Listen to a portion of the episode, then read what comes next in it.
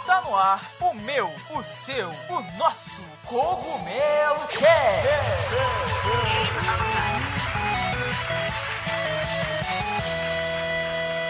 Oh yeah, Mario Time.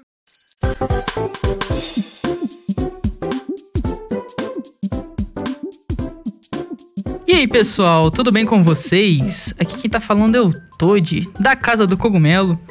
E galera, hoje nós estamos aqui para o nosso quadragésimo Cogumelo Cast. É isso mesmo, Cogumelo Cast de número 40. E a gente está com uma convidada muito especial aí para o nosso Cogumelo Cast de número 40, que é a Carol Costa. Se apresenta aí, Carol, pra galera. Olá, sou a Carol Costa, sou jornalista. Eu trabalho no Higiene Brasil, sou apresentadora e editora assistente lá. E tô todos os dias aí nas redes sociais falando de memes, cachorros, jogos, essas coisas todas que a gente gosta. Carol é. Super profissional minha apresentação, né? Como vocês puderam ver. Acho que resume, resume bem, resume bem. Aqui, mano. Não fica assim. Amante de Eu cachorros. sou químico, o que tá fazendo aqui. Cada um tem, um, tem uma, uma especialidade, né? Isso Não aí. skill, é. É. Isso. E com a Carol, pessoal, hoje a gente vai falar bastante sobre jornalismo também, de games, vamos falar bastante de games, inclusive, a parte de mulheres nos games também, né? É algo que tá se tornando muito recorrente, né? Que bom atualmente. Então, o papo hoje vai ser bem, bem legal. E hoje eu já estou aqui também com a, com a galera que vocês já conhecem, né? Vocês já, já devem ter percebido aí pela voz. E eu estou aqui hoje com o mano Maurício. Se apresenta aí, Maurício. Olá, gamers! Bem-vindo a mais um Cogumelo Cast. Hoje vai ser muito louco. Eu queria dizer pra vocês, se você é tóxico, você é um babaca. E também estou aqui com o mano André. Se apresenta aí, André. Fala galera, André Dana na área. Eu sou um amante de games e de café. E com a presença ilustre da Ju. Se apresenta aí, Ju. Oi, boa noite, bom dia, boa tarde, não sei que horas vocês vão estar ouvindo. É, eu sou Juliana, já me conhecem de outros podcasts. É, estamos aqui então com a presença ilustre, uma honra estar gravando com a Carol. É, obrigada, Carol, por esse momento e isso aí, vamos lá. Isso aí, galera. A Ju resumiu bastante. É, brigadão, Carol, por estar gravando aí com a gente. Nosso quadragésimo Cogumelo Cast. E espero que vocês gostem. Se aconcheguem aí na cadeira e bora lá.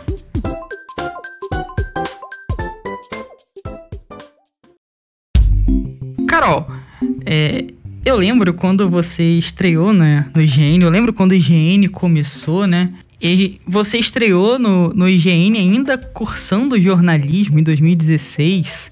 Conta pra gente um pouquinho, né, mais sobre isso. Que que você é, conquistou de lá pra cá, né? Eu, eu acompanho você desde sempre, basicamente, então eu pude perceber, mas conta um pouco pra galera também. O que que você veio conquistando de lá pra cá, né, nessa evolução.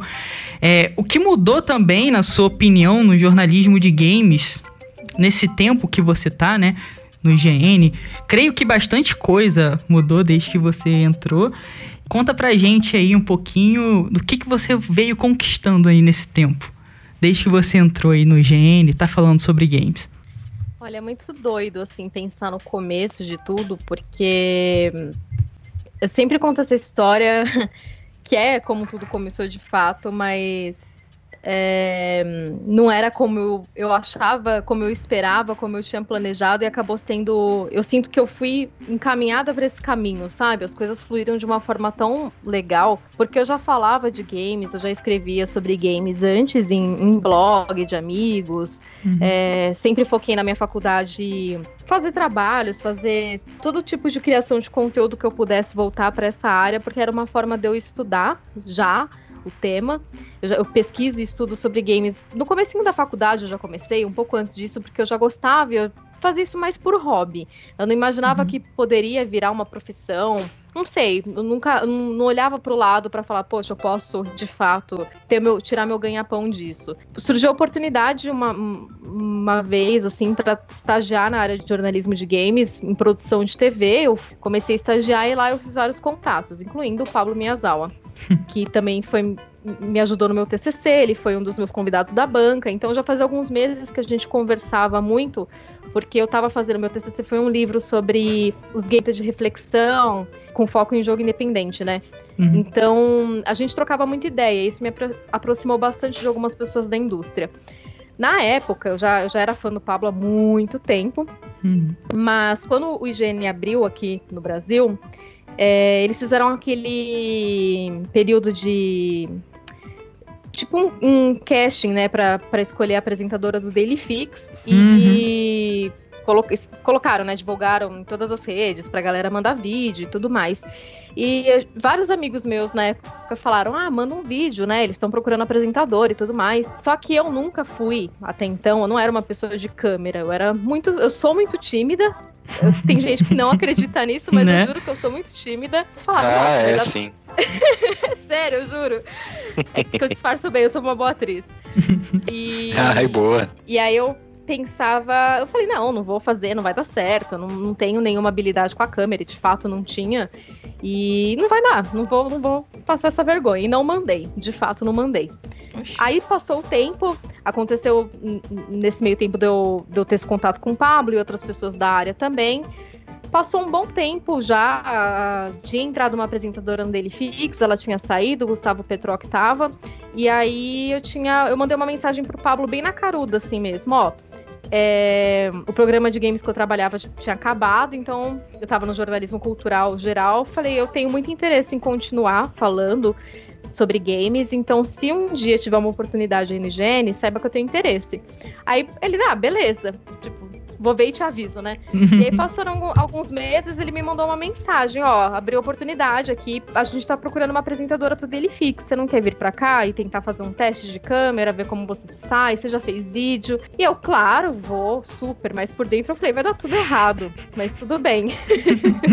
e eu fui, fui tremendo. Lembro até hoje do primeiro dia que fui fazer o teste. E não foi, não foi simples, não foi fácil, assim. Eu não, realmente eu não tinha habilidade com câmera, mas deu tudo certo no fim das contas. Eles gostaram e me chamaram para trabalhar lá. E de lá para cá, assim, minha vida mudou completamente, porque em todos os aspectos. É, trabalhar com, com games num veículo especializado e grande é, me mostrou muito mais da indústria, me possibilitou experiências muito mais bacanas ao, ao longo do tempo do que eu imaginei que eu teria. Acho que a minha própria evolução também, né? Porque hoje, quando Deus me livre, quando eu olho os meus primeiros daily fix, é um negócio que se eu pudesse eu cavava um buraco, enfiava e não saía. Mas eu entendo que isso faz parte do nosso processo de crescimento e tudo mais. Exato. É, acho que é, é, uma questão de evolução, assim, eu, eu entendo. E, e, o mais legal uhum. também é que eu acabei me descobrindo nessa parte de vídeo, que era uma coisa que eu achei que eu nunca ia levar jeito, que eu nunca ia ter qualquer gosto mesmo por trabalhar com, com um vídeo, uhum. porque eu sempre fui muito de texto, muito de bastidores mesmo, e eu, eu acabei descobrindo esse lado e gostando bastante. Hoje eu tô há quatro anos fazendo daily fix, né? Todos os dias, uhum. trabalhando com vídeo. Eu aprendi muita coisa, eu preciso ainda aprender e evoluir muita coisa. A gente tá num aprendizado diário. Mas é, é, legal ver esse caminho, assim, como as coisas mudaram e como eu me permiti também conhecer esses, esses lados que antes eu falava, nah, não vai dar certo. Uhum. Isso foi bacana. E aí, no meio disso tudo, tem, assim, as conquistas dentro do próprio IGN. É, hoje eu sou editora assistente também, então, além de da apresentação, de escrever crítica, artigo, eu também cuido da edição dos textos. Organização de review, principalmente edição de texto, artigo opinativo, ou então uhum. review mesmo, organização de quem vai pegar cada review, ajuda nessa parte, aprovação de roteiro, edição de roteiro. Uhum. Tem bastante coisa, assim, eu acabo ficando tanto na parte de texto, quanto na parte de vídeo, quanto nessa parte mais organizacional, assim, tem um pouquinho de tudo. E isso também é bem legal, assim, poder atuar em todas, todos esses pontos. E tem vários momentos, assim, que foram incríveis, sabe? De passar coberturas passar, sei lá, madrugada em estúdio fazendo cobertura, que hoje a gente fala, meu Deus, que, que cansativo, Sim. mas ao mesmo tempo é uma coisa que é, é muito gostoso, assim, principalmente porque é, trabalhar com algo que você gosta, algo que é uma paixão, é, é muito, motiva muito, sabe? Então, por mais que tenha uma dificuldade ou outra, a gente está sempre motivado, a gente sempre quer. A gente realmente coloca carinho naquilo que a gente faz. Eu Sim. acho isso é, é muito importante pra mim. Não sei se eu conseguiria trabalhar com uma coisa que eu não tivesse tanto carinho. É meio que é, E- meio que é cansativo, mas você gosta daquilo que você tá fazendo, né? Então não fica tão Exatamente. pesado, né? É, tira um É, pouco do peso, né? exatamente. Isso. Isso é muito gostoso, assim. É, é legal. É engraçado quando eu olho pra trás, eu não imaginava que eu ia ter essa possibilidade um dia. Quando eu, sei lá, se eu penso na Carol criança, que já jogava, que gostava, que via revista, lia revistas de games e tudo mais, eu não imaginava que um dia eu poderia ser uma daquelas pessoas. Nem me passava Uhum. isso pela cabeça. E hoje ver que eu consegui aliar isso é, é muito, é muito bacana, sabe? Uhum, E aí vem outras oportunidades que são incríveis. Tipo, ano passado eu fui pra minha primeira E3 uhum. e foi um dos melhores momentos da minha vida, assim, sem exagero, porque foi bem, bem aquela coisa de realização de sonho, sabe? Você Uhum. olha pra trás de tudo que passou, isso é bem, é bem legal. Então, da minha parte, de como eu comecei, o que, que eu conquistei, eu, eu acho que isso, esse caminho me trouxe muitos frutos, assim, que eu, que eu guardo com. Eu fui muito privilegiada de conseguir vivenciar essas coisas, eu tenho muito carinho por tudo isso, sabe? Legal. Em relação ao cenário, eu acho que perceber, tá dentro, né, envolvida com isso todos, todos os dias, me ajuda a perceber como o cenário tem evoluído. E eu sinto que cada vez mais o tema, tipo games, cultura nerd no geral, é visto muito além do puro entretenimento, né? As pessoas olham com mais seriedade para assuntos que são decorrentes de games, quadrinho, cultura nerd. Uhum. Não é mais visto como algo infantilizado como era há alguns anos para aqueles que não conhecem a área. É, eu sinto que quando eu entrei ainda tinha, tipo, há cinco anos. É, as pessoas ainda ficavam meio assustadas quando você falava que os games são coisa séria, sabe? Uhum. E hoje eu acho que isso é um pouco mais comum. Acho que o público, cada vez mais a Sim. imprensa, o próprio público, tá amadurecendo na forma de consumir e produzir conteúdo Uhum. sobre videogame. Então eu, eu acho que isso tem, tem a ver também com cada vez mais espaço para as pessoas diferentes atuarem. Uhum. Enfim, acho que tem muitos pontos assim que contribuem para isso, mas o que eu vejo de diferença nesse, nesse tempo, nesses cinco anos, é como o mercado tem amadurecido aqui no Brasil. Acho que a gente tem muitas coisas que precisam ainda melhorar, que dá para a gente caminhar ainda, levar realmente isso com mais importância. Mas de cinco anos para cá eu vejo isso muito claro, assim, que as coisas estão ficando cada vez mais normais e mais incentivadas quando o assunto é games, cultura nerd no geral, sabe? Uhum. E isso ajuda a vários pontos, né? Quando a gente fala, por exemplo, do cinema. É, os filmes da Marvel fizeram um, um sacode muito grande, assim, para trazer, para tornar esse assunto, a tornar a ideia de conteúdo nerd uma coisa muito mais abrangente, muito mais aberta para todos os públicos. E aí, óbvio que no decorrer desses cinco anos, muita coisa contribui, né, para Uhum. para essa mudança no cenário geral, porque aí tudo que é nerd já engloba para quem é de fora, né? Já Sim. engloba games, quadrinhos, séries e por aí vai. É, tem também o pessoal é, mudando a, a, a visão, né, sobre viver de games, trabalhar com games. Sim. Parece que tá se tornando algo que a- as pessoas, né, enxergam e falam, olha, isso é uma possibilidade, olha, isso não é só coisa de criança, existe um mercado, dá Exatamente. pra respeitar, né, e começam a respeitar aquilo. Eu acho que a gente, que nem você falou, a gente tá, tem muita coisa pra evoluir, nossa, muita, mas a gente tá evoluindo, isso é muito bom também. Se olhar assim pra quando você começou e você também olhar pro, pro passado e olhar pra agora, cara, que a gente parece que tá evoluindo e não é tão devagar, né? Parece que tá até rápido. Sim. É, porque se a gente fala de cinco anos pra cá, não é tanta coisa assim. É, pensando né, no, no amplo, em como uma. Um, sei lá, a indústria do, entre- do entretenimento muda anualmente. É até que pouco tempo, mas a gente já vê evolução. Muito disso que você falou, das pessoas realmente olharem com mais seriedade pro tema. As pessoas hoje entendem que games podem fazer parte de uma profissão. Você pode desenvolver um jogo, você pode escrever sobre um jogo, você pode jogar e ser um jogador profissional. você pode ser dono de uma equipe de jogo, enfim, enfim tem várias formas de você tra trabalhar com o tema e, e, mostrar que, cara, isso movimenta muito dinheiro, então aí, galera que não é dos games, a gente não é só uma plataforma, um brinquedo, né? Porque por muito tempo o videogame foi visto como um brinquedo, uma coisa infantil. Exato. E, e isso muda tem mudado muito, né? Uhum. Vai, vai. Eu, achei muito interessante uma coisa que você falou, só pegando um gancho do que você disse, que é sobre a evolução pessoal. Você disse que não se via fazendo câmera, apenas textos tal. Eu acho que toda pessoa que inicia sua vida gamer acaba tendo um pouco isso, né? Porque é sempre aquela de nossa, o fulaninho vai, vai trabalhar com jogo, trabalhar com videogame, coitado, tão inteligente, podia ser outra coisa. e você acaba desenvolvendo algo tão bom que as pessoas acabam olhando para você e falando, nossa, caramba, até que ele conseguiu algo, algo muito interessante para a vida dele. O que todo mundo acha que é, que é brincadeira acaba se tornando algo sério, algo rentável. E isso é. tem acontecido muito na, na indústria dos games. Acho que em 2018, 2019, a indústria dos games arrecadou mais que, a, que o cinema. E Sim. quem que um dia ia conseguir imaginar isso? Algo tão escrachado assim, que o cinema é o, é o top para você ver na parte de entretenimento. E os videogames Sim. conseguiram algo maior que isso. É muito interessante o, o que você falou. E acho que para todos nós que estamos aqui conversando com você agora, você tem uma experiência um pouquinho diferenciada do que nós. Mas eu vejo o meu exemplo, por exemplo, quando eu entrei para casa, de vez em quando eu vou ler uns textos bem antigos meus, eu me sinto analfabeto funcional. Você vê a, sua, você vê a sua evolução diária, você fala, nossa, como, como é. a coisa anda. Porque você gosta, porque você se aplica, porque além de, claro, nós não ganhamos a vida com isso, diferente de, de você que tem um pouquinho mais de renda com isso. Mas é algo muito legal, algo muito interessante.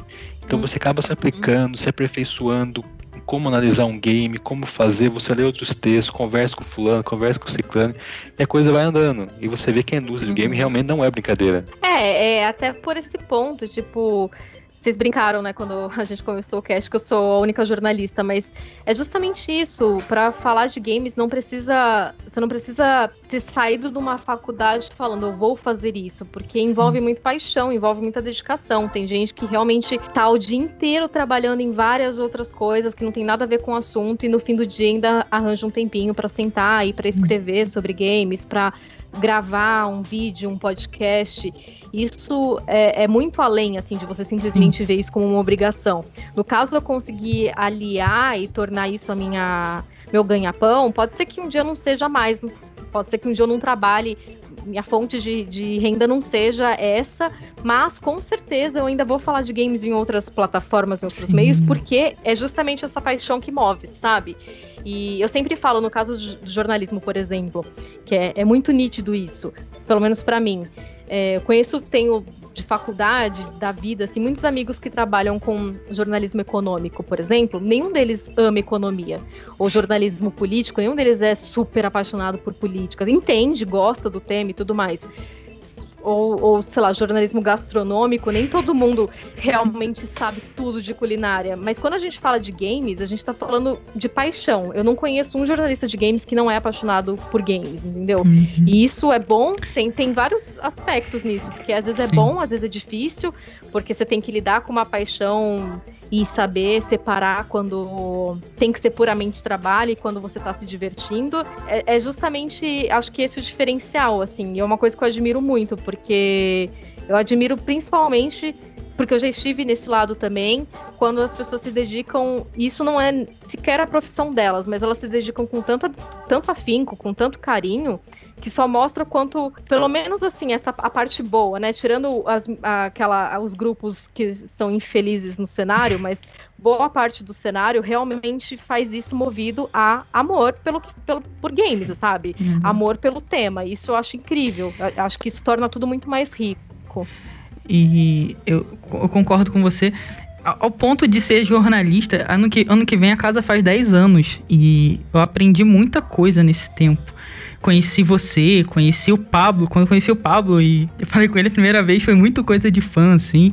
Porque você lê muito a pessoa antes, né? E o Fabão uhum. também, o Fábio Santana.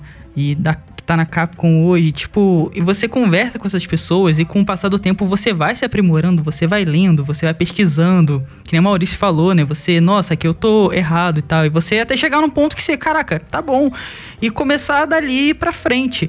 E uh, você, como você falou, você não precisa ser especialista ou ser formado realmente, talvez, em jornalismo e tal, para falar sobre, sobre games. É, você, claro, tem que ter um, um quê, né? Você tem que amar aquilo. Eu acho que é uma das, das comunidades que mais amam, assim. Eu nunca vi uma comunidade eu acho de futebol, talvez, mas uma comunidade tão engajada quanto Sim. a de videogame, cara.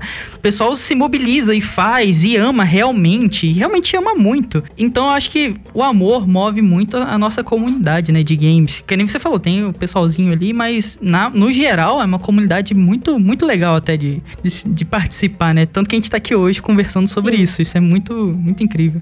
Exatamente. E, Carol, a gente tem assim alguns alguns não muitos, né? Vazamentos na nossa indústria que se tornam realidade, né? E ficam hypando a gente e ficam ali vários rumores e tudo mais. É, qual é a sua opinião sobre isso? Você acha que o, o esse hype ele alimenta ou ele estraga assim o, aquela surpresa do game, né? Por exemplo, a gente vai ter o Cyberpunk agora no fim do ano, os caras ficam hypando a gente toda hora. E você acha que isso é bom é, porque você cria aquela expectativa, ou isso pode ser alguma coisa ruim, porque frustra a pessoa e acaba com aquela surpresa? Nossa, é muito complicado responder isso, porque eu sou sempre a pessoa que fica entre os dois os dois extremos, assim, porque quando eu tento o máximo possível não me hypar com nada, porque justamente para não me frustrar depois. Só que não tem como você não se deixar levar pelas coisas que a galera vai soltando e tudo mais. Vazamento, eu acho que assim, acaba sendo um pouquinho mais prejudicial, principalmente quando diz respeito a conteúdos não lançados ainda e realmente pega spoiler. A gente teve um uhum. caso recente que é o de The Last of Us, né? Sim. Vazou muita coisa, muita coisa tava errada, mas até aí Tipo, eu peguei spoiler de The Last of Us, infelizmente, porque foram um comentário uma foto do meu cachorro, um spoiler. Nossa. A pessoa queria pessoa faz sacanagem. Eu ia cara. pegar ah, esse spoiler. Aí sim. Pois é, eu nunca imaginei. É, a pessoa faz sacanagem, eu cara. Eu nunca imaginei sacanagem. que no perfil do meu cachorro. que vacilo. que vacilo. E, e eu o review, né? Então, tipo, cara, eu fiquei ferrada da cabeça, porque eu tinha que fazer o review e eu queria ir o mais clean possível. Sim.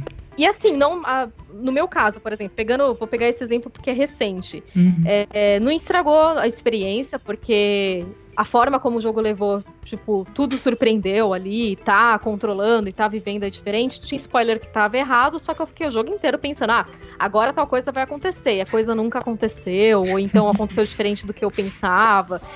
Você é, muda assim, a expectativa e a sua experiência quando você tá jogando muda um pouco. Então, uhum. acho que vazamento é uma coisa mais delicada porque vai depender muito da pessoa.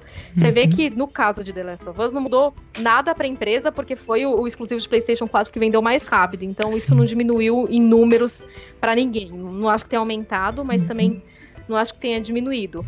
Agora, esse hype mais, entre aspas, saudável, que é de, ah, todo mês, olha lá, um, um teaser, uma informação aqui, olha um pedaço de gameplay isso eu acho que faz parte da indústria, eu acho que é necessário para a gente entrar no clima, e é lógico que as empresas querem vender, então elas vão fazer o possível para você querer comprar.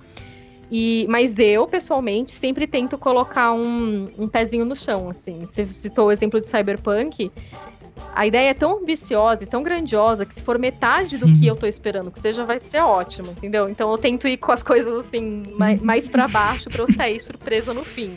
Sim. Mas eu acho que que depende muito, depende realmente da, do tipo de marketing que é feito em cima, si, se é uma coisa que é mais saudável, como eu falei, ou se é simplesmente aquela coisa de você manter o, o jogador, o fã atualizado, uhum. é, ter material para falar. Acho que isso difere um pouco de quando às vezes as, as, empresas perdem a mão ou quando parte, sei lá, do público, de algum insider vazar informação e tudo mais. Então, acho que depende muito da situação. Mas eu sempre dou esse conselho de vai com menos expectativas, uhum. porque aí a, a, chance de você se decepcionar vai ser um pouquinho menor. Eu também sempre vou nesse caminho aí de claro, antes eu ia. Eu sou fã de Nintendo, né? Então não tem como você criar hype nas coisas. Então eu criava muito hype, muito, muito hype. Aí você chega na hora e, tipo, nem aparece nada daquilo. Você fica, ué. Então é muito triste, cara. Aí eu parei e sigo esse caminho aí. Tipo, Cyberpunk eu tô muito hypado, mas é. Nossa, tomara que. É isso aí. Se vier 50% do que pelo menos eles estão falando que vai ser o jogo, já tô muito feliz, cara. Porque eu realmente tô hypadaço. Ah, mas muda totalmente a experiência. Você tava. Eu, acho que mais cedo eu tava falando com você que nas minhas férias eu vou ficar jogando Animal Crossing o tempo inteiro. Animal Crossing é um dos jogos que, quando eu não tava acompanhando nada, eu, não, eu tava zero hypada, porque falei, ah, não vou pegar, não vou ficar muito tempo, não vou dedicar muito tempo, faz tempo que eu não jogo nada do tipo. Uhum. Peguei.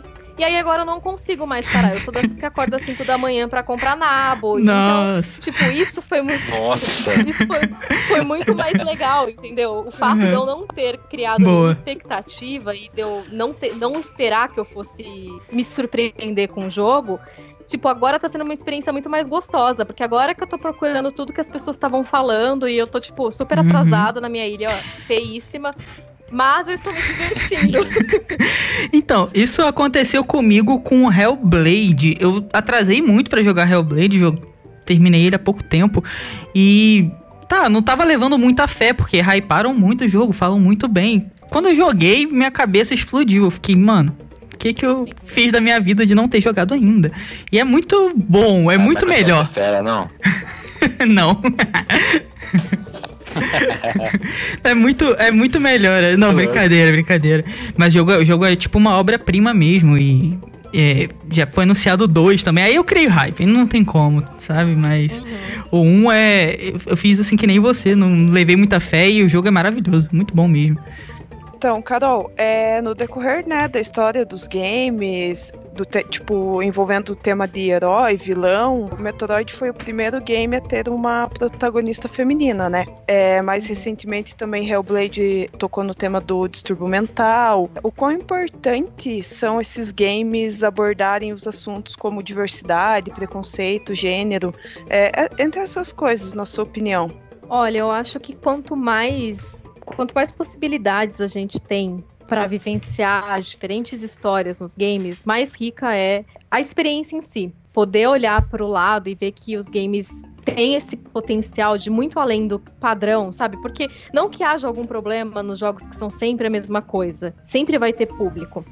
Mas é interessante a gente ver como isso abre portas para outras pessoas também. Eu conheço muita gente que já ouviu falar de Hellblade ou que já jogou, mas que pelo menos já ouviu falar, que não tem nada a ver com a área de games, mas também ficou sabendo justamente pelo jogo tocar em questões psicológicas e o quanto isso era interessante num aspecto de um, de um jogo, né? Dessa plataforma midiática trazer isso e tudo mais. Ou quando a gente fala do protagonismo feminino, quanto mais a gente vê personagens que realmente representam uma ideia bacana, uma possibilidade não rasa de uma, de uma protagonista, isso é muito interessante porque a gente traz ainda mais mulheres para a área e por aí vai. E, e, isso, tipo, a gente viu, sei lá, em Life is Strange, por exemplo, Sim. a questão da, da, das duas as, ah, eu vou colocar as duas como protagonistas, porque para mim, a, tanto a Max quanto a Chloe são protagonistas.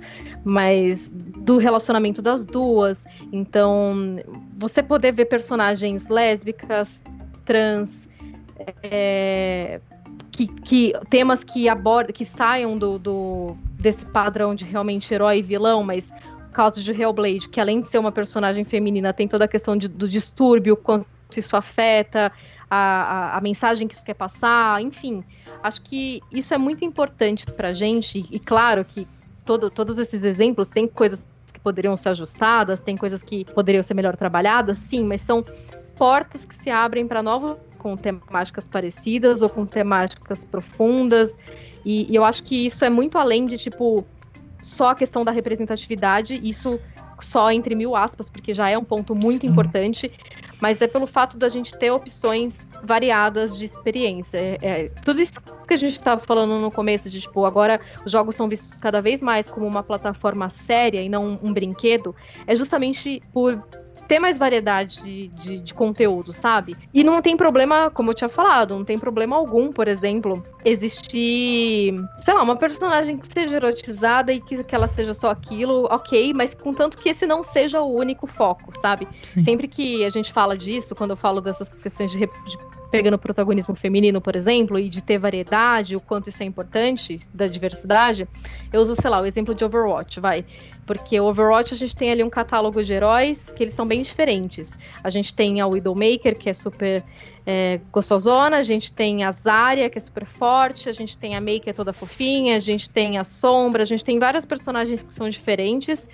E, tu- e- e- e é isso, entendeu? Tipo, não, não tem problema existir uma Widow, contanto que também exista uma Mei, uma Zarya e por aí vai, pegando aqui né, o exemplo que me veio na cabeça.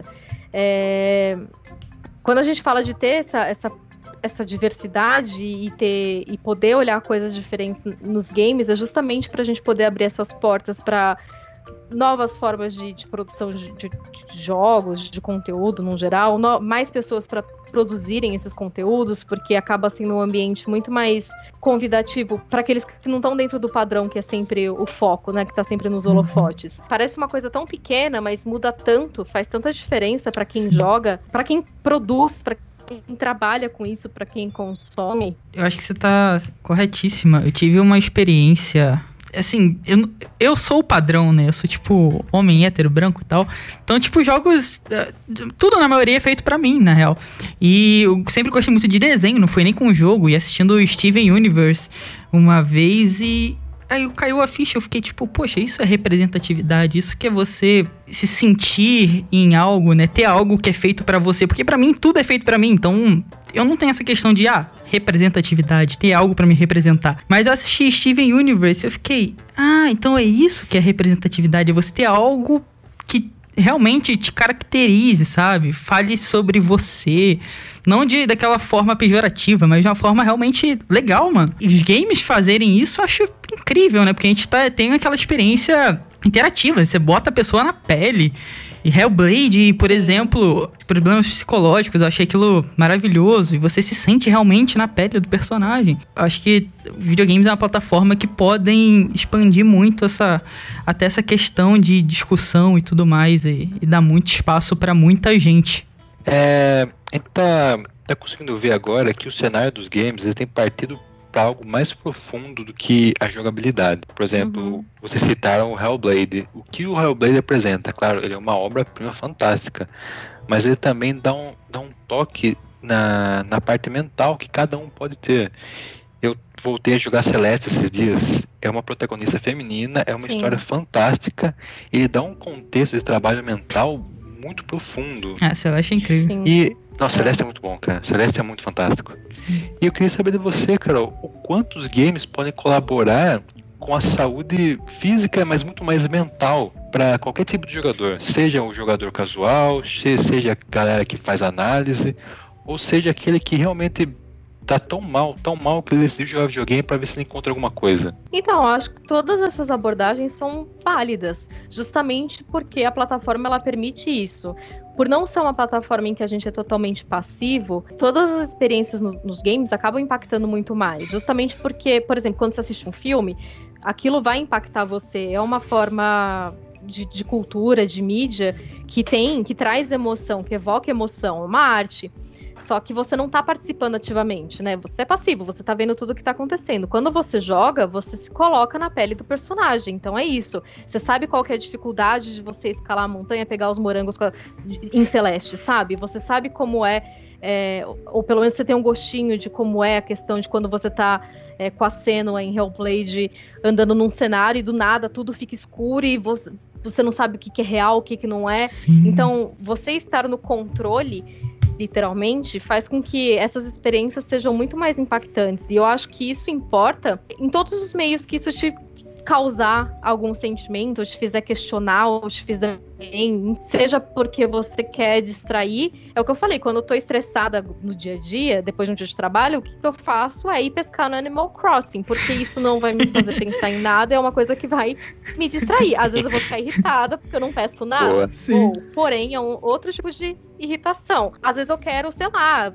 matar zumbi, eu coloco, tipo, sei lá, Left 4 Dead, que eu ainda jogo, inclusive, porque eu quero desestressar. E tudo bem também, sabe? São formas diferentes. E às vezes eu quero realmente ter pensamentos, quero questionar mais, eu quero entender o funcionamento de certas coisas, eu quero me colocar na pele de um personagem que não tem absolutamente nada a ver comigo Uhum. para tentar entender um pouco mais daquela realidade. Então, acho que os jogos eles permitem, justamente por ser essa plataforma midiática de tanta imersão, que você consiga atingir vários pontos diferentes de experiência, sabe? E, e esse tipo, esse, esse é um exemplo de tanto para distração quanto para questionar, ah, mas tem vários jogos que são pensados até mesmo na saúde em si. Agora eu não vou lembrar o nome, mas eu lembro que até na época que eu estava fazendo meu TCC, eu pesquisei bastante a respeito desses jogos que incentivam saúde, por exemplo.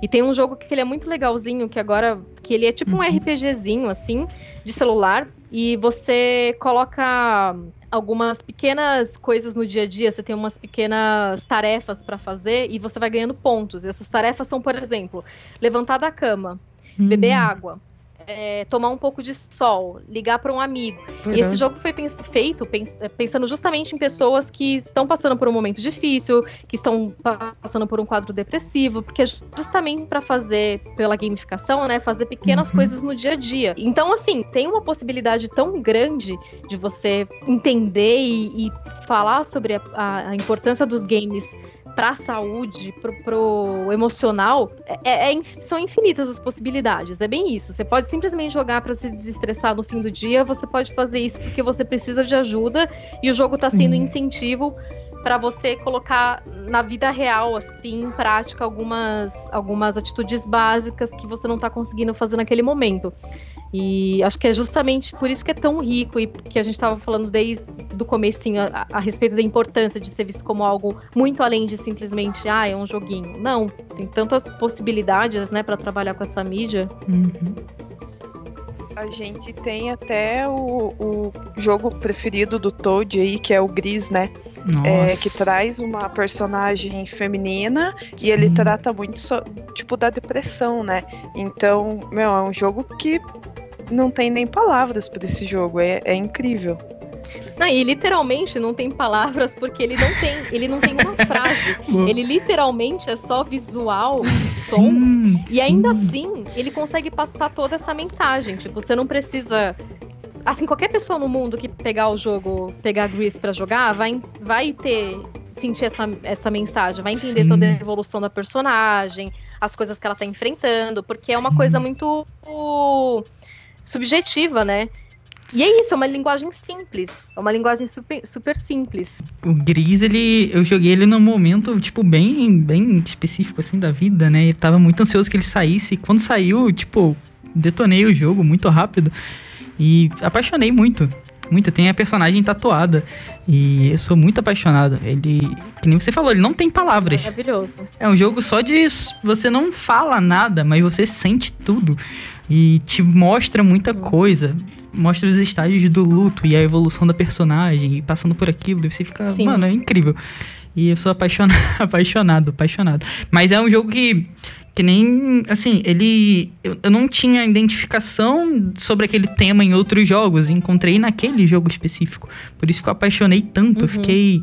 Que nem você encontra muito na música, sabe? Você tem muita música que fala sobre Uhum. tal tema, filme que fala sobre tal tema. Jogos hoje em dia, você encontra jogos que falam sobre temas específicos. A mídia tá evoluindo muito. Então você consegue achar jogos que falam sobre depressão, jogos que falam sobre guerra, jogos que falam sobre música e assim por diante, cara. Então tá evoluindo bastante, né? E é muito interativo. Então eu acho incrível. É, a gente tem o Rainy Day da Thaís Weiler, brasileira. E que é jogo, sei lá, você abre a, a, a aba da sua internet e você consegue jogar, e ele é justamente um. um- é de texto, né? Você vai clicando lá nas, nas respostas, e ele é feito justamente para as pessoas que passam por um estado depressivo, é, Uhum. sofrem de ansiedade, se identificarem, e no fim ainda Hum. aparece lá como você pode procurar ajuda. Óbvio que ele não é um diagnóstico Sim. psicológico, ele é simplesmente aquele. Talvez aquele start, assim, aquela, aquela coisa que vai dar aquele estalo na pessoa de, poxa, eu tô sentindo as mesmas coisas, então talvez realmente seja bacana que eu procure ajuda, que eu veja de outro modo. Você falou de jogos de guerra, por exemplo. A gente tem tantos jogos que fogem do, do padrão de, ai, é um jogo sobre um soldado matando todo mundo e dane-se quem tá, sei lá, lá na frente. Quando a gente fala de Spec Ops The Line, que não é nenhum jogo que é recente, uhum. a forma que ele coloca a, a, visão da guerra, a visão da, da, da vítima, This War of Mine, que também é um uhum. jogo que uhum. te coloca na pele do civil, de, de alguém que tá sofrendo. Esse é louco, aquilo. hein? É incrível. Então, sabe, a gente tá falando de temas que. Quantos jogos de guerra não existem? Tipo, Sim. anualmente, pelo menos, a gente tem um Call of Duty. Então, todo ano, assim, jogo de guerra não falta. E olha como tem temas diferentes que podem ser abordados, né? Como a uhum. gente pode variar o mesmo tema dentro do, do de jogos diferentes. Então, é, é muito legal olhar para o lado e ver que tem essas possibilidades, esses temas que às vezes não são tão abordados ou então são abordados de uma forma totalmente diferente, porque é isso, são mais pessoas que vão se identificar com aquilo. Talvez para uma pessoa Grease não seja tão identificativo assim, mas para você isso foi muito forte. Eu tenho certeza que para uhum. outras muitas pessoas também foi, porque todo mundo que eu converso sobre o jogo fala disso. Então, é legal ter essa diversidade justamente para que seja um, um, mercado muito mais amplo, né? Para mais pessoas se identificarem com aquilo. Porque nem todo mundo uhum. quer só o jogo que você vai pegar e vai atirar em todo mundo e acabou, entendeu? Então, é, é, é, isso, é variar. Assim como existem filmes para todos os gostos, livros para todos os gostos. Acho que os jogos estão. Já existem, né? Sempre existiram jogos variados, mas eu acho que isso uhum. tem se expandido cada vez mais, com mais detalhes, ficando mais profundo, que nem tinham falado aí no começo. E assim, a gente falou de bastante jogo indie, né? Ainda agora, uns 5 minutos atrás, citamos bastante jogos indies. É, qual você acha que é o papel do jornalismo, né, na divulgação dos games indies? Qual é a sua visão sobre esse ponto? Ah, você que ama, né, games indies aí, tô sabendo. Eu acho que a nossa função divulgar e realmente abrir o espaço para essas para esses conteúdos diferentes do que a gente tem no mercado, justamente para trazer um pouco mais de diversidade e outros pontos de vista para o cenário no geral. E quando eu digo de, quando eu falo de diversidade, é justamente isso. Não estou falando simplesmente, ah, é porque é sempre a bandeira da representatividade. É também, mas é para que todo mundo que está jogando tenha possibilidades de, de, explorar o mesmo tema de diferentes formas. Uhum. E a gente torne esse cenário cada vez mais rico. E isso a gente encontra muito nos jogos independentes, justamente porque existe um, uma pressão muito menor de, mer de mercado, de entrega, não que não querem vender, óbvio que todo mundo, quem está fazendo um jogo e se dedicando para isso, quer ter um retorno. Mas existe uma liberdade, né, de criação, acho que uma, uma liberdade maior, por mais que às vezes existam limitações técnicas, existe uma liberdade que é, nem sempre a gente vê nos jogos AAA. E, e não só isso, são visões diferentes. São pequenos estúdios que trazem uma proposta totalmente diferente do que a gente já viu até agora. Porque se for pensar bem, a indústria AAA muitas vezes é fixa, né? Acaba tendo mais foco em, em IPs já conhecidas, em franquias já renomadas. Então é muito. Não, não é tão simples, não é tão frequente surgirem jogos totalmente novos assim, com a, mesma frequência que, que a gente vê uma mesma propriedade intelectual mais uma vez, tendo mais um jogo, uma sequência e tudo mais. Uhum. E jogo indie a gente tem todos os dias, assim, todos os dias, né? Colocando de uma forma bem uhum. exagerada, assim, mas a gente tem o tempo inteiro com, com propostas diferentes ou visões diferentes. Então eu acho que o papel do jornalismo aí é justamente levar um pouquinho dos holofotes para esse mercado, sabe? Sei, entendo que às vezes não é fácil, até porque eu tô dentro dessa, dessa indústria também e eu sei como as coisas funcionam. Até mesmo porque o público brasileiro, por exemplo, ainda é um pouquinho reticente quando se fala de jogo independente, apesar disso tá mudando muito, muito. Uhum. Isso entra naquilo que a gente tava falando, tipo, do que, que mudou de cinco anos para cá. Eu lembro quando a primeira BGS que eu fui cobrir como jornalista, tipo, há seis anos, eu lembro como era ali a ala de jogos independentes e como é hoje. Hoje é lotado, você mal anda ali direito. Sim. Isso é incrível. Você vê o quanto as pessoas realmente estão. O público mesmo, os, os jogadores brasileiros estão olhando com mais carinho para os jogos independentes e estão realmente deixando de ter preconceito, sabe? Ainda uhum. existe um pouco, sim, de. Ah, mas jogo indie, não sei se vale a pena.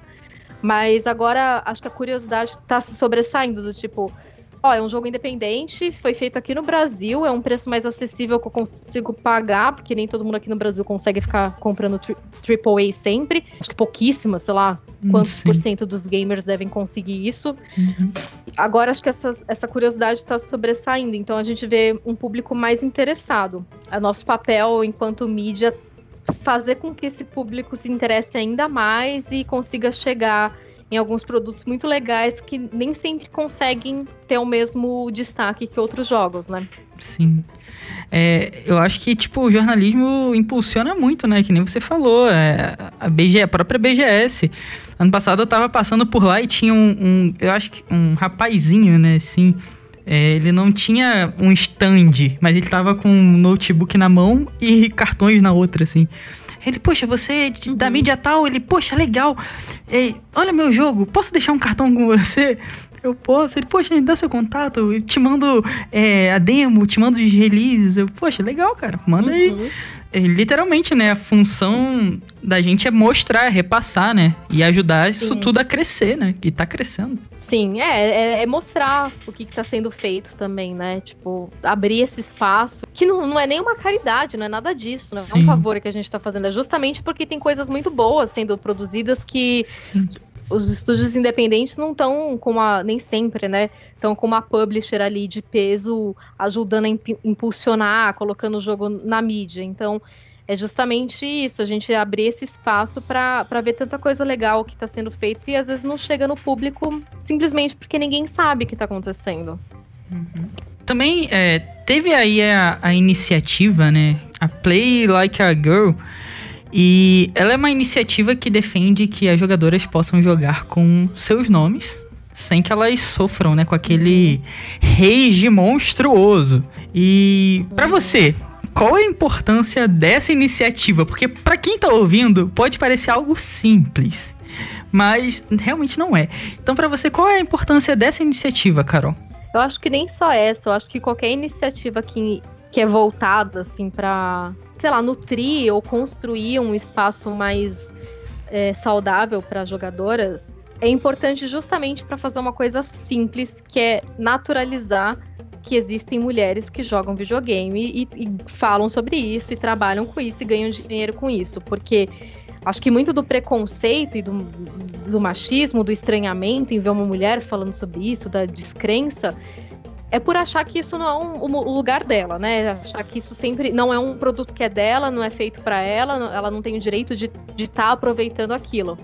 E acho que essas iniciativas, as campanhas, todos os movimentos que a gente faz para falar, tipo, não, as mulheres jogam, não é puramente uma briga por espaço, porque o espaço já é nosso para começar, não é uma briga por, sabe, tentar aparecer mais, não é, não é isso, é naturalizar. É tipo, não, a gente tá aqui, a gente trabalha com games, a gente, tipo, boa parte dos jogos que você jogou na sua infância tinham mulheres envolvidas no desenvolvimento e você nem Sim. sabe, ou então nas empresas de que publicaram esse jogo, mulheres escrevendo a respeito disso, então muitas das informações que você recebe são essas mulheres que fizeram, gameplay que você assiste são com mulheres jogando.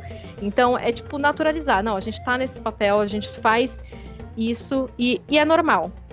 Assim, não, não tem por que ter um estranhamento nisso. Eu acho que é justamente que para que chegue um momento em que não seja uma coisa não seja surpreendente uma mulher falar que joga. Eu, eu sinto, assim, da minha parte, pessoalmente, que isso melhorou bastante. Não sei para a Ju, por exemplo, como que é. Mas ainda existe, sim, de eu falar que trabalho com jogos e as pessoas ficarem surpresas, assim, tipo, nossa, nem só pelo fato de ser, jo de ser jogo. Ou já aconteceu de escrever uma crítica ou alguma coisa, sei lá, apresentar um vídeo e olhar um comentário do tipo, nossa, muito bom, e ela ainda é mulher. eu não entendo qual, uma coisa. Nossa, Como assim, né? Uma coisa influencia na outra, entendeu? Em que momento o meu gênero poderia influenciar na, na minha capacidade intelectual de escrever um texto. Sim. Mas Sim. ainda existe um estranhamento aí que eu acho que é, é isso que a gente quebra, entendeu? Porque chegou assim num, num ponto que é o que eu falei, a gente ninguém tá brigando por espaço, a gente já tem nosso espaço, a gente já faz parte de mais da metade do público gamer do país, a gente já tem participação ativa em muita coisa. É muito mais tipo, é isso, entendeu? É natural, é uma coisa natural, não é um estranhamento, não é uma coisa para ficar, ai meu Deus, uma mulher gosta de games. Não, é, é só é uma jogadora como você e pronto. Acho que isso é muito mais importante De quando, quando isso for naturalizado, quando isso for uma coisa que não assusta, que não causa incômodo, que não causa qualquer estranhamento, aí sim as pessoas vão estar preparadas para olhar o conteúdo que outras mulheres produzem sem colocar o gênero delas na frente. Sem simplesmente, nossa, tá legal e ainda é uma mulher, ou então, nossa, olha, é uma mulher que está fazendo. Não, é uma crítica legal, é, é um, um gameplay legal, ok, ponto. Acho que é um pouco para esse lado, sabe?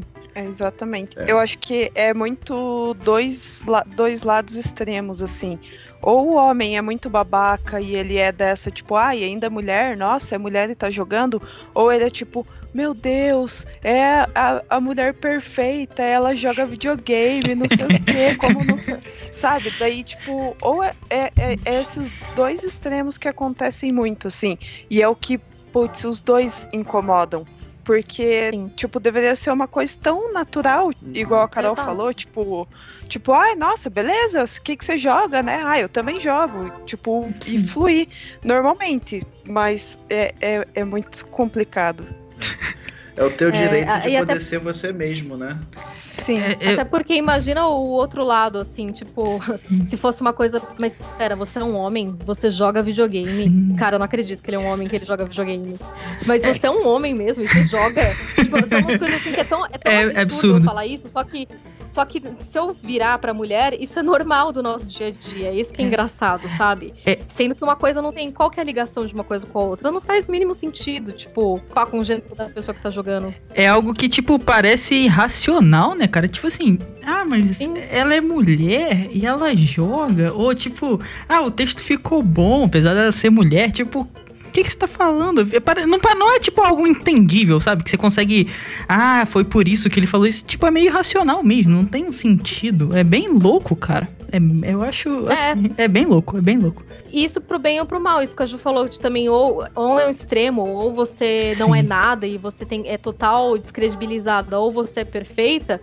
É, nenhum dos casos é saudável, entendeu? Porque nenhum uhum. dos casos a pessoa tá de fato analisando o seu trabalho, o seu conteúdo, o seu gosto. Ele tá analisando o seu gênero e pronto. É o fato de você ser uma mulher que vem na frente do fato de você entender ou simplesmente jogar porque você quer se divertir, não importa. E nas duas você tem uma pressão, uma que é uma pressão para você ser melhor e outra que é pressão para você nunca cair no conceito, porque aí se você falar, se você não souber a cor da cueca nossa. que minha moça estava usando quando ele aí pronto. Nossa, nossa. Aí Sim. você já não é mais perfeita. Sim. Então são coisas assim que é simplesmente um processo natural. E óbvio, né, que eu, tô, eu falei da minha visão. Acho que o, o, Play Like a Girl ali, ele tinha também uma intenção de mostrar, de tipo, tinha a, a venda das camisetas ia ser voltada para mulheres que já tinham sofrido algum tipo de abuso, de violência.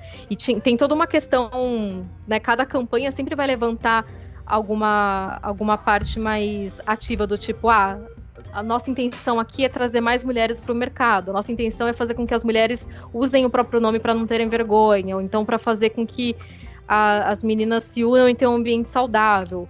Por exemplo, as Women Game Jam, que tem de tipo só, só um espaço só para mulher produzir jogo, porque ali ela Sim. vai se sentir melhor. É Todas essas iniciativas cada uma vai ter um ponto, mas para mim, Carol, que eu acho que realmente, além de todos esses pontos levantados, uma coisa que é muito importante é o poder que essas iniciativas têm disso, de naturalizar, de colocar isso como aos poucos, colocar na cabeça de cada cidadão que isso é um processo normal, que não tem que ter nenhum estranhamento ali, sabe? Uhum. Que é simplesmente conversar sobre isso e falar sobre isso, independente do seu gênero, porque não faz diferença alguma isso no meio da conversa, ou enfim, do gosto.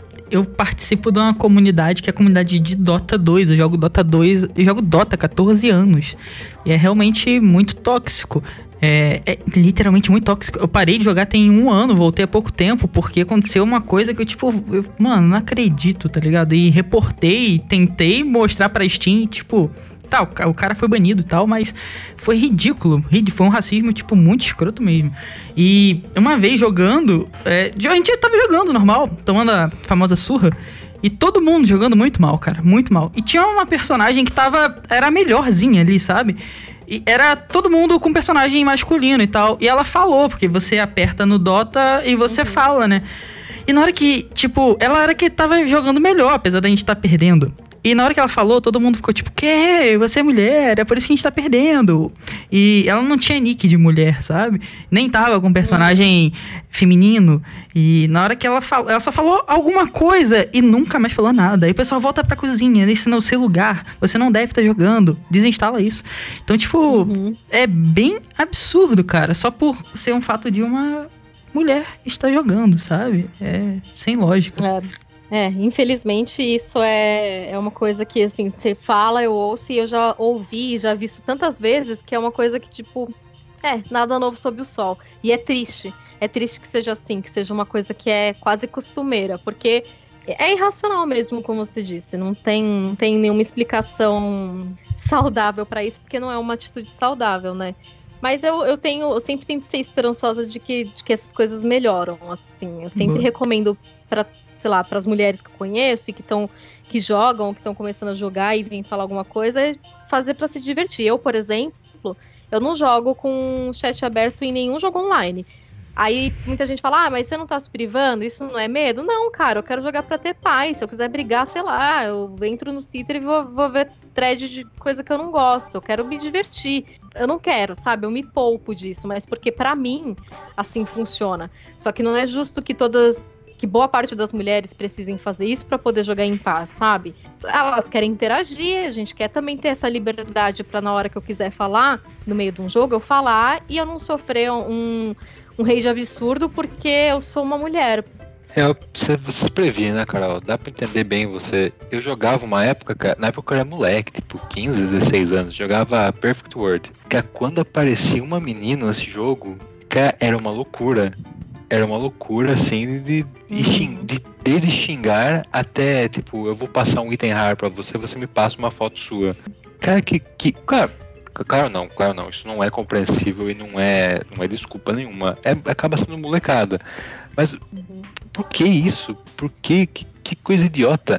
Dá vergonha. Então, é, eu não entendo porque se o cara é tão gamerzão, por que ele não tá jogando em vez de encher o saco dos outros, sabe? Isso é uma coisa que não, não me faz tipo sentido, isso. assim, na, na, minha cabeça. Por que, que ele perde tempo xingando uma pessoa? Por que, que ele não tá lá, tipo, upando, fazendo alguma coisa útil? Sim. Não, tá, é isso, é, é o gamerzão, entendeu? True, ele né? mesmo cai na, na incoerência dele. Ah, mas eu voltei a jogar há pouco tempo Dota, né? E voltei, minha vida tava muito boa nessa quarentena, não queria passar raiva, tava bem tranquila, pô, vou passar uma raiva aqui no Dota. E fui jogar. e, cara, é normal perder, não tem como, cara. Tem 14 anos que eu jogo isso, não aprendi ainda. É, e jogando lá de boa e tal. E aí eu falando, né? E fui falar. E uma mina também tava jogando.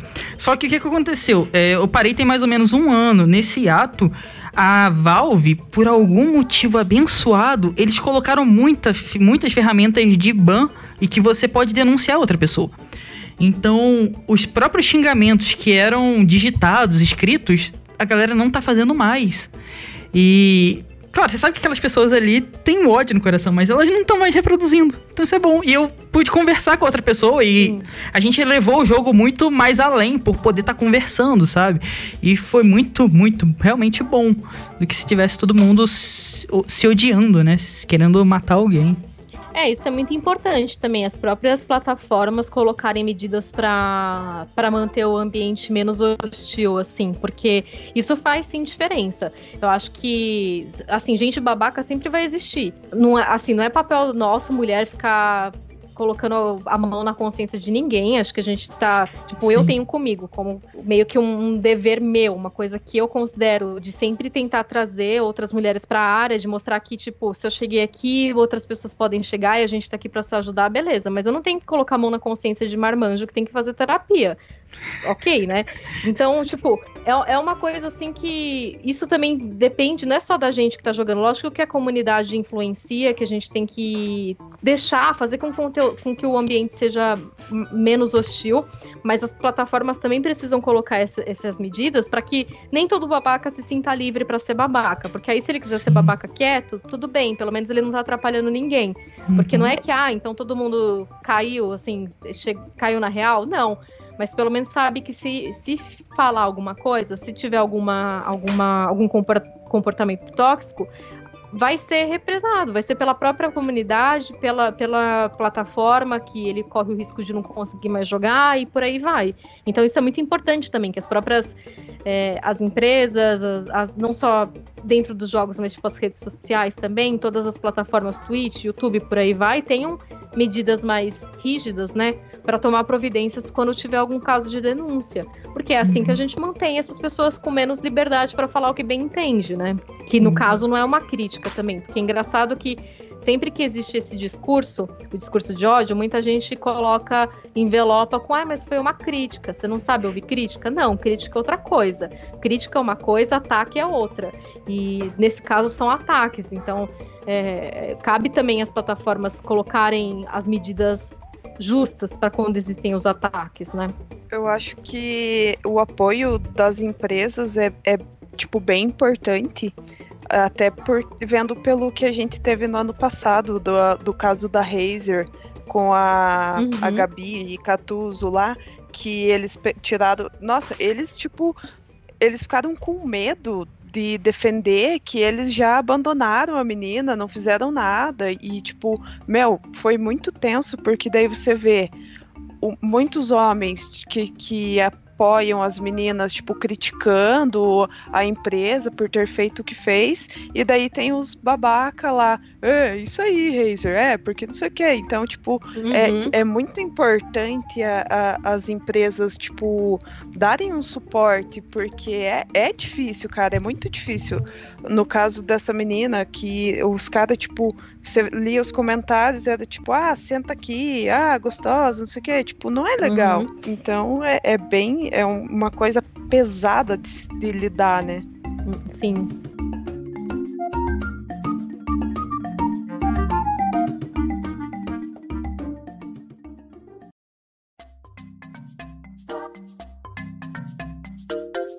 Você já há algum tempo você trabalha é, em algo que você ama. E aí eu queria te fazer duas perguntas. A primeira, tem alguma área do jornalismo fora games que você gostaria de trabalhar? E sem ser jornalismo, tem alguma outra coisa que você gostaria? Assim, se você se te tirassem o jornalismo, tem alguma outra área que você gostaria de trabalhar? É, é, complicado, viu? Porque agora eu me vejo tão. Acho que desde os 14 anos eu queria fazer. Eu me decidi por fazer jornalismo, então eu cresci com isso, sabe? É muito difícil pensar não fazer isso. Mas se eu não fizesse, se eu não trabalhasse com, com jornalismo de games, na área de jornalismo, assim, eu ia continuar na parte cultural. Acho que para filmes, eu gosto muito, muito de cinema também, então eu ia tentar focar mais nisso, filme, música, é, literatura. Acho que eu não sairia da área de cultura. Acho que eu ficaria muito mais nessa parte, assim. Ou uma coisa mais tipo lifestyle, sabe? Entender. Uhum. Que acaba entrando cultura também, que é tipo entender outras culturas, Sim. histórias de vida, coisas assim. Eu acho que eu ficaria mais nessa área se eu não trabalhasse com games. Agora, se eu não fosse jornalista, agora já não ia mais dar tempo, mas eu acho que eu seria ilustradora, porque eu gostava muito de desenhar e eu cresci desenhando também. Então, eu, eu desenhava, inclusive eu fazia quando eu era desde criança, adolescência inteira, eu fazia muito história em quadrinho. Eu mesma fazer as minhas, porque eu gostava de desenhar e escrever. Então, eu colocava as duas oh, coisas em prática. Hum. E aí. Mas era coisa bobinha, assim, não era nada. Mas enfim, era, era um, um hobby assim que eu gostava, porque eu colocava eu conseguia fazer as duas coisas que eu gostava é, numa coisa só. E aí todo mundo falava que quando eu crescesse, ou eu ia trabalhar, eu ia ser desenhista, ou eu ia ser, sei lá, escritora, professora, ninguém tinha falado de jornalismo justamente porque eu era muito tímida e ninguém achava que eu ia conseguir fazer jornalismo. Mas aí acabei indo pro jornalismo. Então acho que agora acho que não ia dar tempo, porque eu não cresci sem praticar. Tipo, se eu tivesse desde lá dos 14 anos ainda praticando, desenhando todo dia, aí talvez eu ia ter algum, sei lá, algum sustento na área, mas Acho que agora é um pouquinho tarde pra isso, não sei. Mas quem sabe, né? Às vezes, eu, às vezes eu pego assim, eu desenho alguma coisinha de bobeira assim, não sei. Ah, irado. Eu gosto muito dessas coisas, tem uns hobbies assim meio doido. Eu fiz alguns anos também de aula de violino, aí eu fiquei pensando, nossa, e se eu largar oh. tudo e estudar só violino e, e, e, viver tocando? Vou largar tudo e tocar violino, cara. Aí, mas aí não deu, aí enfim, aí não, Aí não deu. também. Agora, agora eu comprei um ukulele na quarentena, então quem Top, sabe top. daqui, se vocês falarem comigo daqui um mês, eu, eu fale, ah, é só largar tudo pra tocar o ukulele. Ah, Mas muito, muito muito, muito Moana, tá ligado? Vai ter que ter uma abertura começando. é, vai ser a a, versão 2.0 do podcast e, e a Carol vai ter que tocar. Pode crer, tocando o ukulele. Pode crer, pode crer. vai, vai ser aquele som de morte, assim, ninguém vai. Tá, tá, A tá. pessoa vai sair do podcast em dois segundos, assim. Aquele som que só cachorro entende, sabe? Vai ser tipo É, pode eu crer. tocando aí. Ah, mas irado, cara. Irado que você. Pô, mas são vários hobbies assim. Que nem você falou, culturais, né? Então meio que tem. é, Não é o caminho do jornalismo, mas tem muito a ver com arte e tudo mais. Você sempre teve muito nesse emaranhado de arte, né? Game, é, música, gostava de desenhar e tal. Sempre foi muito isso, mais ou menos, né? Eu sempre gostei dessas, tipo, formas de expressão, sabe? Como, a- além da, de palavra mesmo, como a gente pode se comunicar, como o ser humano se comunica. E acho que aí que entra todos esses pontos, assim, tipo, seja você ler uma história, quando você lê um conto, por mais fictício que ele seja, é uma forma do autor estar se comunicando com você. Quando você ouve uma música, é uma forma de comunicação Sim. você fazer, você poder expressar a si mesmo, expressar sentimento. Tipo, pra mim, os jogos entram como o, a, a plataforma que mais permite isso, justamente Uhum. por aquilo que eu falei. Você é ativo, né? Então você realmente. Você não tá só escutando, você não tá só assistindo, você faz, você sente ali, é uma troca. Então acho que é por isso que eu acabei indo pra, essa, ah, pra esse lado, porque eu acho que é a que mais junta todos esses pontos. Porque você tem música, você tem é, a arte visual, você tem experiência, Uhum. você tem tudo ali dentro do jogo. Então foi onde eu encontrei todos os pontos. Sim. É muito completo, né? Você realmente tem tudo. É. E você, ah, sou músico. É, quando eu dava aula de game design, o pessoal falava, poxa, o que, eu faço? Eu, cara, o que, que você gosta de fazer? O que, que você é bom? Ah, sou bom em desenhar. Então foca em modelo e é, aprende a desenhar. Você realmente pode trabalhar na área de jogos. As pessoas às vezes não têm noção, né? Acham que você tem que ter, sei lá, quantas Exatamente. faculdades, ser o master no, na computação. Tipo, não. Você pode tocar violino, né, é por só exemplo. programar ali, né? Que você só vai fazer uma coisa na hora de criar um jogo. E nossa, tem o texto por trás, tem tudo, tem tipo. Hoje, quando a gente fala dos jogos maiores, tem a atuação de Sim, quem faz o- a captura, enfim, tem tudo. Você pode trabalhar em vários pontos. Sim. O jogo abrange muito, abrange todas essas formas de arte, né? É uma mídia que hoje em dia se tornou algo gigante, né? Você tem várias e várias e várias é, possibilidades. O Maurício falou que o- o- a indústria de games lucra mais que o cinema. Há muito tempo já já lucra mais que cinema e música juntos. Então, assim, é uma indústria, cara, que se você for ver, é, você pode trabalhar assim. Não desiste assim do seu sonho e tudo mais. Então você pode sim trilhar, seja no- até no jornalismo de games, que é muito irado, né?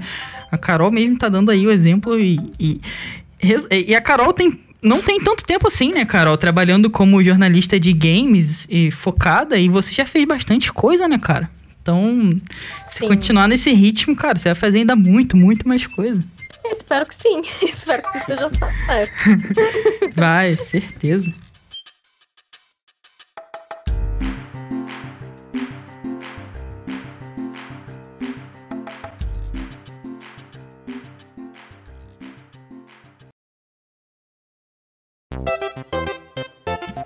Então é isso aí, pessoal. Espero que vocês tenham gostado do nosso quadragésimo Cogumelo Cast, o Cogumelo Cast de número 40, com a queridíssima Carol. Mais uma vez, é, gostaria de agradecer em nome de, da equipe inteira. Foi maravilhosa, como sempre, muito simpática. Agradecer por ter cedido o tempo de estar aqui com a gente, gravando esse conteúdo para vocês, né? A- o Twitter da Carol vai estar aqui na descrição também, então não deixe de conferir, confiram o trabalho dela também. E realmente, de novo, agradecendo. Não se esqueçam também de conferir todos os links que estão aqui na descrição, pessoal. O link dos parceiros, o link de- das redes sociais todo mundo que está gravando aqui vai estar na descrição também. Então não deixam de conferir, beleza? É, se inscrevam, curtam, compartilham. Onde quer que vocês estejam nos escutando, que sempre ajuda muito. Vocês sabem disso. Eu sou o Toad, já vou me despedindo por aqui. Até o próximo Cogumelo Cast. Falou! Obrigada pelo, pelo convite, foi muito legal bater esse papo com vocês. Fico feliz de poder conversar um pouco sobre carreira, sobre a vida, sobre jogos e eu que agradeço a simpatia e gentileza de vocês. É isso aí, galera. Mais o Cogumelo Cast se foi. Que prazer falar com você, Carol. E queria deixar uma mensagem para você, garotas. O videogame é o seu lugar. Não tenha medo de jogar. Videogame é lugar para todos. Falou.